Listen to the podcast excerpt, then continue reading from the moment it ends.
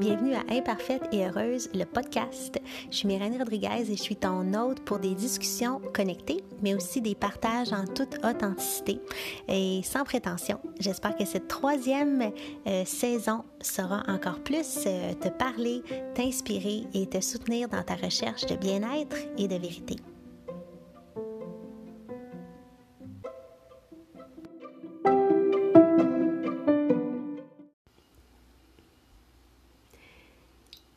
Sens-tu pour être en santé vibrante?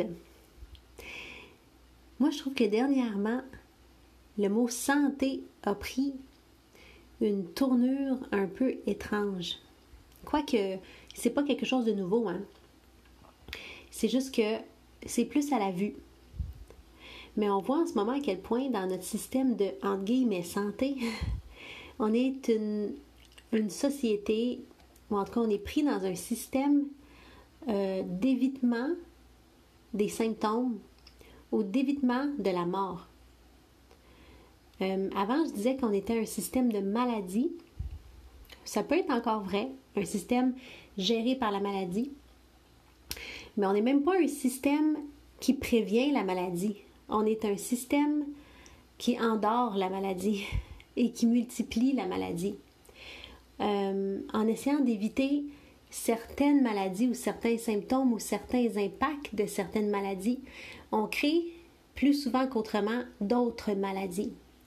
Et absolument, on le voit chez un, patient, donc euh, qui commence à avoir des petits troubles de sommeil, qui prend de la médication pour ça, et que tout doucement, petit à petit, commence à prendre de plus en plus de médicaments, ou euh, qui fait un peu d'hypertension, qui, au lieu de changer ses, habitudes d'alimentation, d'activité physique, de gestion de stress, au lieu de changer son horaire, va prendre la médication.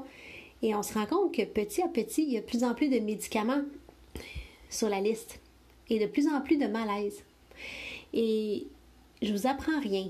Vous connaissez tous quelqu'un qui a commencé avec un malaise, qui a décidé euh, inconsciemment ou consciemment de ne pas adresser de façon, je veux dire, euh, bon, vous allez peut-être vouloir me lancer des tomates, là, mais de façon responsable. On est tous un peu victimes ou, euh, guilty, coupables de ça. J'ai déjà fait ça aussi, de chercher un responsable hors de moi, de dire, moi, je n'ai pas créé de maladie et c'est pas de ma faute et d'aller chercher une réponse à l'extérieur de moi pour guérir une maladie. Et je sais que c'est dur, qu'est-ce que je vais dire aujourd'hui, mais euh, on a beaucoup à voir dans le développement de nos propres maladies. Énormément. Ce n'est plus un secret à quel point nos pensées et nos émotions ont un lien ultra serré avec nos mots physiques. Ce n'est plus non plus un secret que les malaises émotionnels peuvent créer des maladies psychosomatiques qui peuvent disparaître presque instantanément sans l'usage de médicaments ou de médecine traditionnelle. Là, aujourd'hui, euh, je ne tiens pas à, faire le, le, procès de la médecine actuelle. Je ne cherche pas non plus à dire que toute médication n'a pas sa place. Je ne cherche pas non plus à condamner les gens qui sont dans le système médical puis qui font de leur mieux avec les connaissances qu'ils ont. Ce que je veux nous faire comprendre ou ce que je veux mettre en lumière, c'est la puissance créatrice que nous avons tous. Je vous donne un exemple que je sais que j'ai déjà partagé dans un autre épisode, mais peut-être que vous n'avez pas écouté tous les épisodes. Euh, je me rappelle à l'époque, euh, j'avais été en relation avec un homme qui avait des enfants que j'aimais beaucoup. Et la relation s'est terminée d'une façon assez brutale. Et euh, moi, à cette époque-là, je travaillais dans les écoles. Donc, euh, dans les écoles de la région. Et ma coordonnatrice avait besoin d'un intervenant dans l'école où ces enfants-là allaient. Puis les enfants avaient exactement l'âge des groupes avec lesquels j'intervenais. Et euh, j'ai dit à ma coordinatrice non non je peux pas je viens de me séparer émotionnellement je suis pas assez solide euh, j'ai pas envie d'être dans cette école là et elle m'a supplié en me disant que euh, elle avait besoin d'une kinésiologue sur place et tout ça puis que, que elle aimerait vraiment que ce soit moi qui soit là. Et j'ai à peine eu le temps d'acquiescer à sa demande parce que j'avais de la difficulté à dire non énormément de difficultés à me respecter. Et donc, j'étais en train de nommer non. Et tandis que ma bouche est en train de dire euh, pardon, pendant que ma bouche est en train d'acquiescer, c'est-à-dire de dire oui, pendant que ma bouche est en train de, de, comme un oui pour le dire, et que ma tête et mon âme criaient non, mon cou s'est tendu. J'ai senti la douleur instantanée, la contraction physique. Je disais oui, je pensais non, mon corps a crispé. Et par le temps que je, signe le contrat et que je descends de ma voiture, j'avais un torticolis et j'étais rendue incapable de faire les angles morts et de tourner ma tête pour conduire jusqu'à la maison. Et à cette époque-là, je me suis rendu compte, j'ai dit Waouh, je veux tellement pas déplaire que je me crée un torticolis. Je veux tellement pas m'exprimer que je suis en train de me créer des douleurs physiques, des malaises physiques. Et là, j'ai réalisé qu'il fallait vraiment que je dise non, que je ne peux pas dire oui. Et évidemment, c'est pas juste un cas de hasard où euh, il n'y a pas juste moi qui crée ça. Nous créons tous jusqu'à un certain point par le monde éthérique, par le monde émotionnel, par le monde mental, des réactions physiologiques qui transforment notre capacité euh, à réagir, notre capacité à se auto-guérir, notre capacité à récupérer, euh, notre digestion, euh, la, façon dont notre cœur fonctionne, le débit sanguin qu'il va offrir. Donc, tous ces corps ou toutes les parties de soi sont réunis, sont unis. On n'est pas segmenté. On ne peut pas penser. On a pensé pendant un bout de temps, surtout dans, le, monde euh, occidental, on a beaucoup pensé de façon segmentée.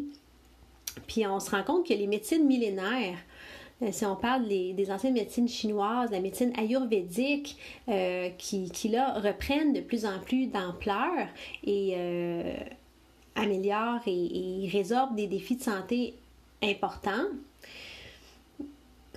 mais on se rend compte que, l'humain est un grand tout et que plus on en prend soin de façon globale, mais plus, plus il est performant sur, sur toutes les sphères de sa vie.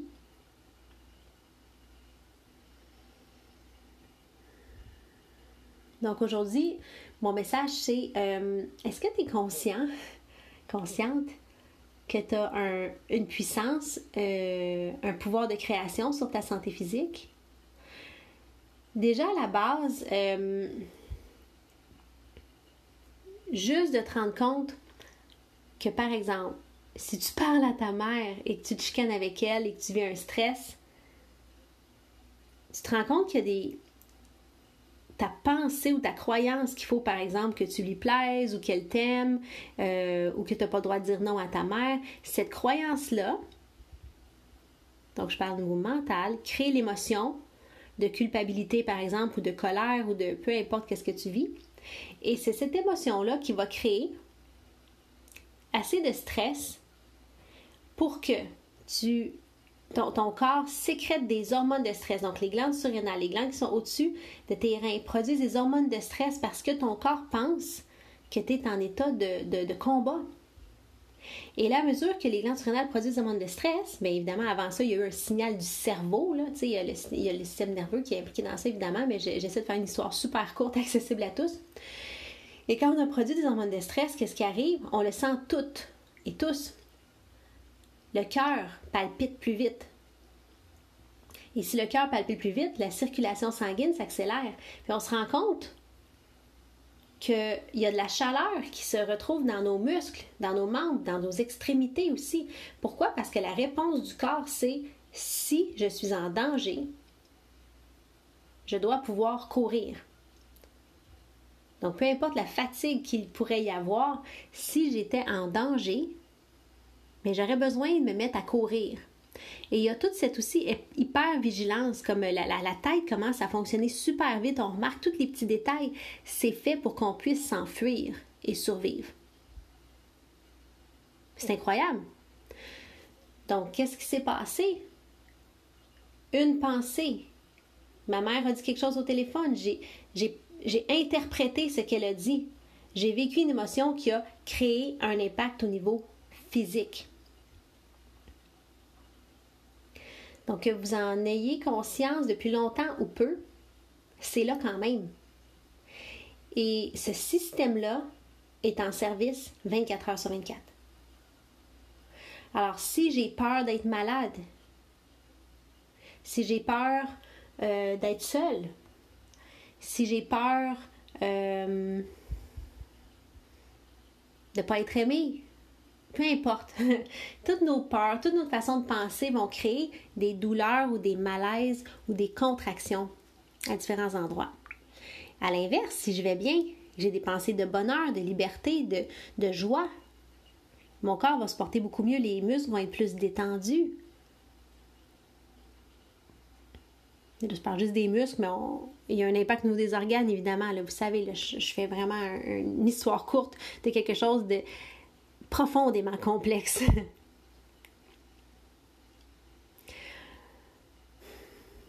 Donc, ça va dans un sens euh, comme dans l'autre. Ça veut dire, je vous ai parlé de quelqu'un vous dit quelque chose, vous l'interprétez et ça va au niveau du corps physique.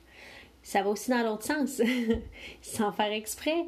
Euh, je sais pas, tu, tu reçois un ballon dans le visage ou tu te cognes sur le bord de, de ta table ou ton enfant ton enfant te frappe avec son bâton, euh, il pensait jouer, il, a une problématique de coordination, il te tape avec son bâton. J'aime cet exemple. Je vais vous dire pourquoi. L'enfant, inconsciemment, comme de façon super maladroite, vraiment pas mal intentionné, te tape avec son bâton. T'étais pas dans le meilleur moment de ta journée ou de ta semaine. Tu as eu une grosse semaine. Et donc, tu interprètes le coup de bâton comme une agression. Et au lieu de rire du fait que ton enfant a manqué de coordination, de faire Ah, fais attention, regarde où tu vas avec ton bâton, ou on ne joue pas avec les bâtons, ça, ça dépend de tes croyances, sincèrement. Mais au lieu de réagir doucement, tu peux réagir fortement. Donc, tu as reçu quelque chose au niveau physique qui t'a fait une douleur et la douleur a fait surgir une réaction physique, une émotion, puis la pensée va peut-être venir après. Donc, c'est des ondes réflexes. Donc, le système nerveux peut fonctionner de différentes façons. Il y a des, réponses nerveuses euh, volontaires et des réponses involontaires qu'on parle on parle de réflexes.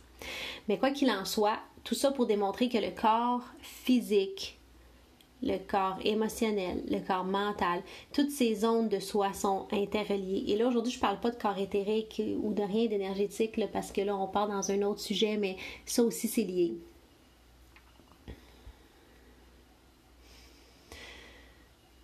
Donc, euh, aujourd'hui, simplement de prendre conscience de ce lien entre tous les corps. Ensuite de ça, euh, moi, ce que je vous invite à faire, c'est une invitation, hein? C'est la prochaine fois que vous avez un malaise. Tu sais, des fois, on, ne se rend pas compte, on a un petit peu mal à cheville, ou on a un petit, euh, quelque chose dans le cou, ou on a un petit mal de dos qui revient souvent. Mais ça vaut la peine de, questionner ce malaise. Qu'est-ce que ça veut dire? Ça vient de où? Il y a quelqu'un dans mon entourage qui, toutes les fois que cette personne-là est stressée financièrement, bloque du dos. Au début, je, je me disais, pas de mes affaires, je le dirai pas. Et puis après un certain temps, j'ai As-tu remarqué ça? La personne dit Ben oui, c'est bien bizarre ça. Ben c'est bizarre et pas bizarre en même temps. Donc, c'est de regarder au niveau de notre corps quels sont nos, nos symptômes. Euh, des fois, une, espèce de quelque chose, dans, une genre de boule dans le ventre. Ah, c'est quoi cette boule-là? Prendre le temps de respirer, de s'arrêter, puis d'observer ça. Puis de questionner quand est-ce que ça a commencé, puis ça vient de où. Puis c'est quand la dernière fois que je me suis sentie comme cela. Des fois aussi, on peut se demander c'est quand la première fois où je me suis sentie comme cela. Et des fois, on se rend compte qu'il y a des réflexes qui sont ancrés vraiment jeunes. Des fois, on faisait un travail euh, de, cet ordre-là avec des gens qui ont certaines euh, symptomologies euh, en bureau. Je vais fermer les yeux, respirer, on, tombe dans un état méditatif et, et, je ramène la personne à la première fois qu'elle puisse se souvenir où elle a ressenti ce malaise. Et c'est pas rare que ça arrive que ce soit en bas de 4 ans, tu sais, 3-4 ans. puis que ce soit lié à un événement traumatisant. Moment où la personne a été humiliée ou abusée ou euh, s'est sentie rejetée, abandonnée, pas aimée. Donc, euh, les, malaises sont ancrés, les réponses, euh, les réponses réflexes sont ancrées et elles se rejouent dans des moments où il y a une émotion similaire qui fait surface. C'est super, c'est super fascinant comment on est fait. Et euh, je vous donne cet outil-là pour que vous l'exploriez. Des fois, c'est plus facile d'être guidé, donc vous savez que je suis là. Mais on est autonome dans le sens où on n'est pas dépendant. Peut-être les premières fois, vous voulez être guidé et après quelques fois, vous allez être en mesure de le faire par vous-même puis de, trouver euh, vos réponses. Donc, je vous encourage vraiment à prendre conscience que ce corps-là, est important, que ce corps-là est aussi le résultat de votre monde intérieur, donc, de ne pas vous battre contre lui. Des fois, j'ai des femmes en surplus de poids qui, se battent contre leur corps, tandis que leur corps ou le, physique qu'elles ont à l'heure actuelle, c'est pas le problème. Le problème, c'est les croyances et les émotions qui ont créé les habitudes de vie, qui ont créé le surplus de poids. Et donc, le surplus de poids n'est pas la cause, mais bien un symptôme du manque d'amour, du manque de respect personnel, la difficulté à prendre soin de soi, à se prioriser, à s'aimer autant qu'on aime les autres. Donc c'est un c'est un symptôme et non pas une cause. Et on s'attaque donc à la mauvaise chose si on s'attaque à la perte de poids seul. C'est bon, de changer les habitudes, mais en cours de route, il faut absolument faire un travail émotionnel et mental pour s'assurer de s'adresser à la bonne chose. Donc, c'est ce que je disais en début de podcast.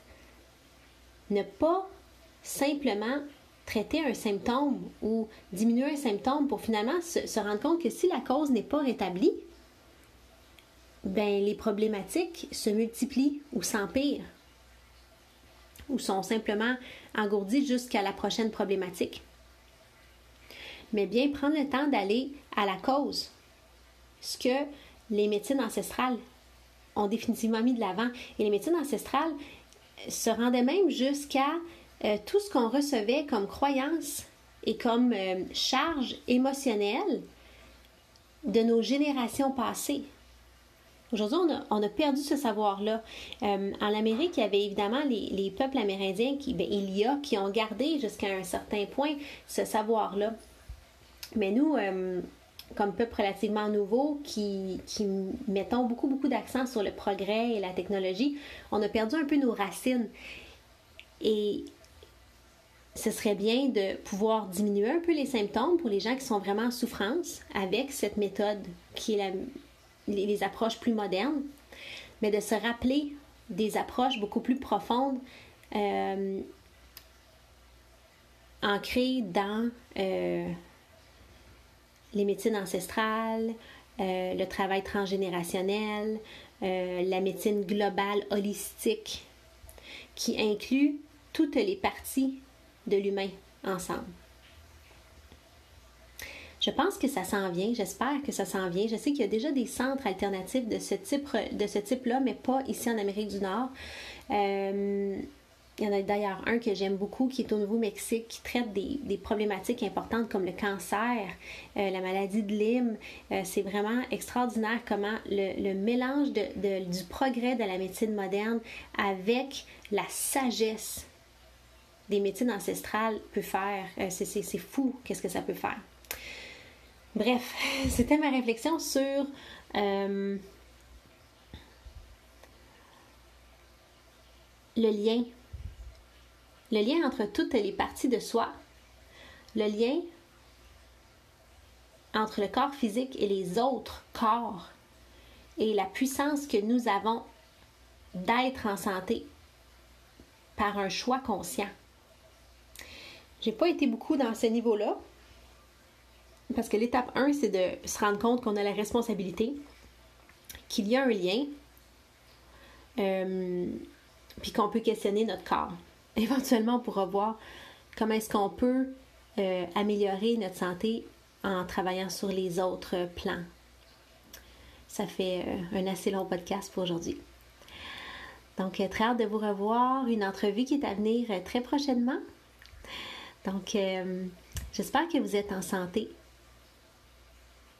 Pas juste que vous êtes dans l'absence de maladie, mais bien que vous êtes en santé, physique, mentale, émotionnelle, spirituelle, que vous sentez léger, heureux,